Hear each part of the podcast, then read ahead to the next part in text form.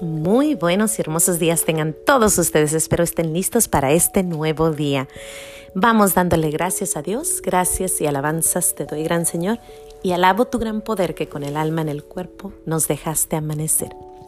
Así te pido, Dios mío, por tu caridad de amor, nos dejes anochecer en gracia y servicio tuyo sin ofenderte. Amén.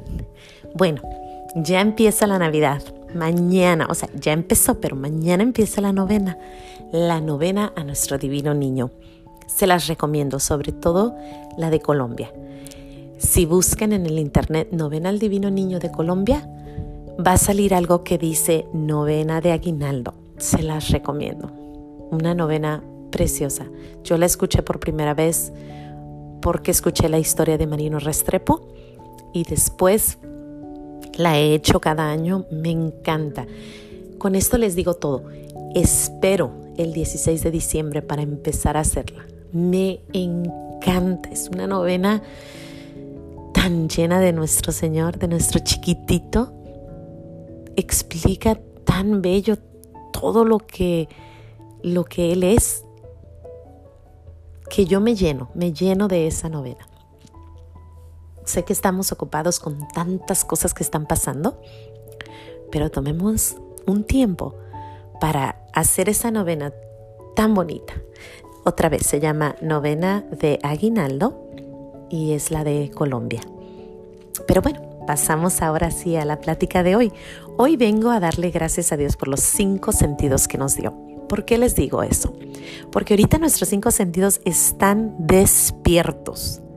Yo creo que no hay otro tiempo en, nuestra, en nuestro año donde nuestros sentidos están más despiertos que ahorita. Hay cosas que ver, las luces, los arbolitos, los nacimientos. Nomás el del Vaticano, ese no, ese no lo vean, está medio raro este año. Pero nacimientos preciosos, los arbolitos, las lucecitas, las estrellitas, todo lo que vemos, lo que olemos, ese a jengibre, esa canelita, ese champurradito que se huele, ese mentita, olores por donde quiera, olores que nos llevan a nuestra infancia, que nos hacen recordar la belleza de, de la pequeñez del bebé en el pesebre. Luego están Ay, qué, belleza. Eh, eh, lo que lo que comemos, los tamalitos, el champurrado, el pozolito. es que hay tanto puñuelitos, turroncitos. Es que estamos nuestros sentidos completamente ahí. Y sigue lo mejor el dar el abrazo, el dar el regalo, el abrir esa tarjeta con nuestras manos, el poder tocar. Es, les digo, nuestros sentidos están a más no dar. Después la música, escuchar gloria, gloria a Dios en el cielo y en la tierra paz a los hombres que ama el Señor. Escuchar In excelsis Deo gloria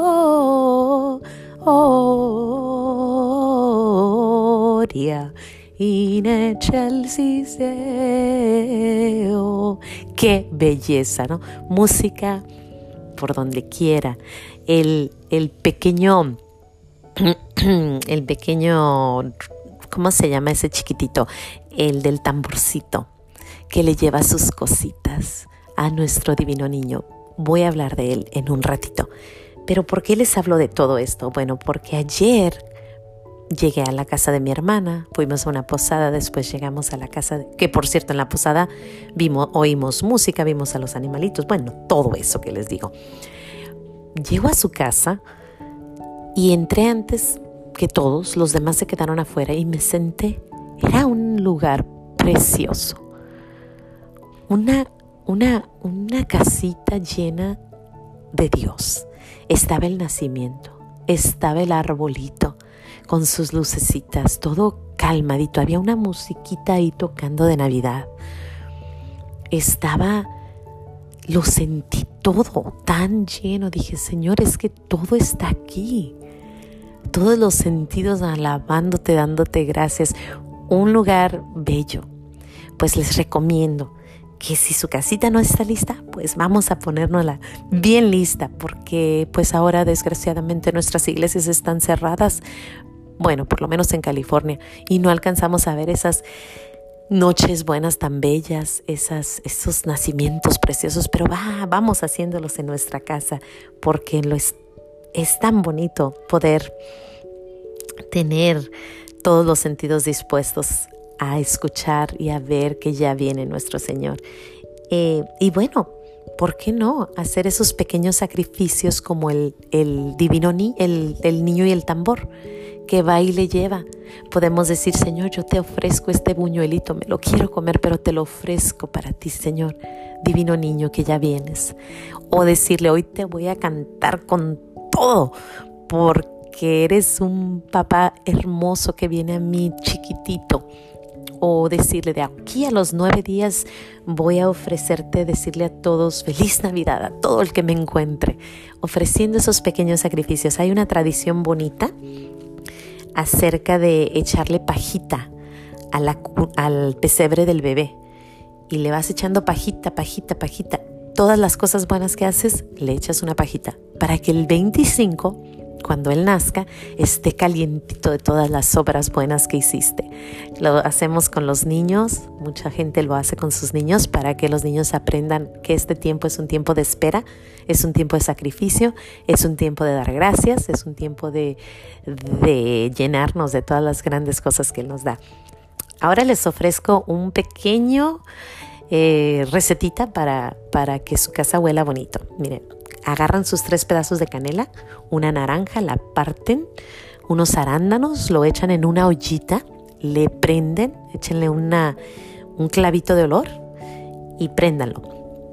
Su casa va a oler hermoso, como Navidad, como tiene que oler, porque ya viene el niño. Queremos prepararnos, queremos preparar nuestra casa, nuestro corazón, con todas esas cosas hermosas para que nuestro niño llegue y se quiera quedar. Como ven. Bueno, pues hoy le damos gracias a Dios por todos esos cinco sentidos que nos dio. Que pasen un buen día y no se les olvide decir gracias.